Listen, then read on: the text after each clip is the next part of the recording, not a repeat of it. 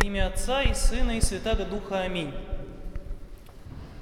Во Франции в 18 и 19 веках была такая шутка, которая позволяла всякому человеку показать себя очень эрудированным и начитанным. Ее можно встретить и в художественных произведениях, и в сочинениях по католической апологетике, и в пособиях по архитектуре, и даже в протоколах заседаний Парижской коммуны. Французы очень любили смеяться над греками, которые, как сказано в этой шутке, когда Мехмед Завоеватель штурмовал стены Константинополя, продолжали спорить о молитве и о свете с горы Фавор. Им это казалось крайне забавным, что люди могут в тот момент, когда рушится мир, думать о молитве и о свете с горы Фавор. Тем не менее, даже несмотря на то, что и сейчас очень многие люди, в том числе и православные даже, мыслят очень похожим образом, думая, ну вот молитва, вот богопознание, какое это имеет значение, когда рушится мир. Тем не менее, Господь наш Иисус Христос в Евангелии говорит, что жизнь вечная состоит в том, чтобы знать Бога. «Сия есть жизнь вечная, да знают Тебе, единого истинного Бога, и Его же послал Иисус Христа».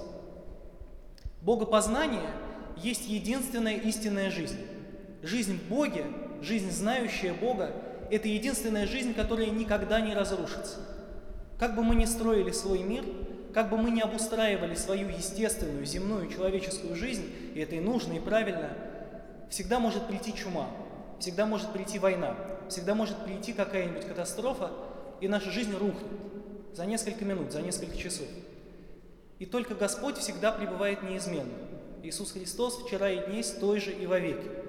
И Его знание, жизнь в Нем и жизнь с Ним – это единственная жизнь, которая не умирает и пребывает вечно. И вот святитель Григорий Палама, память которого мы вспоминаем сегодня, и над которой так усердно смеялись очень многие люди на протяжении истории, это святой, который всю свою жизнь, все свое служение, все свое писание посвятил вопросу о богопознании, о том, как приблизиться к Богу, как познать Бога. Потому что жизнь, в которой нет богопознания, это жизнь пустая и жизнь мертвая. Как говорит святитель Григорий, люди, которые не хотят знать Бога, остаются слепыми среди света. Они остаются безлюбовными перед все охватывающей великой любовью, которая проникает все сущее.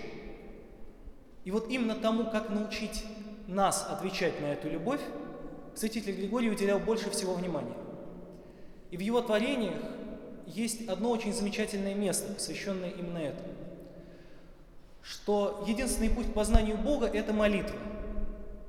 Почему? Потому что молитва – это не выпрашивание у Бога милости, потому что нельзя сделать более милостивым все благого, все милостивого Бога.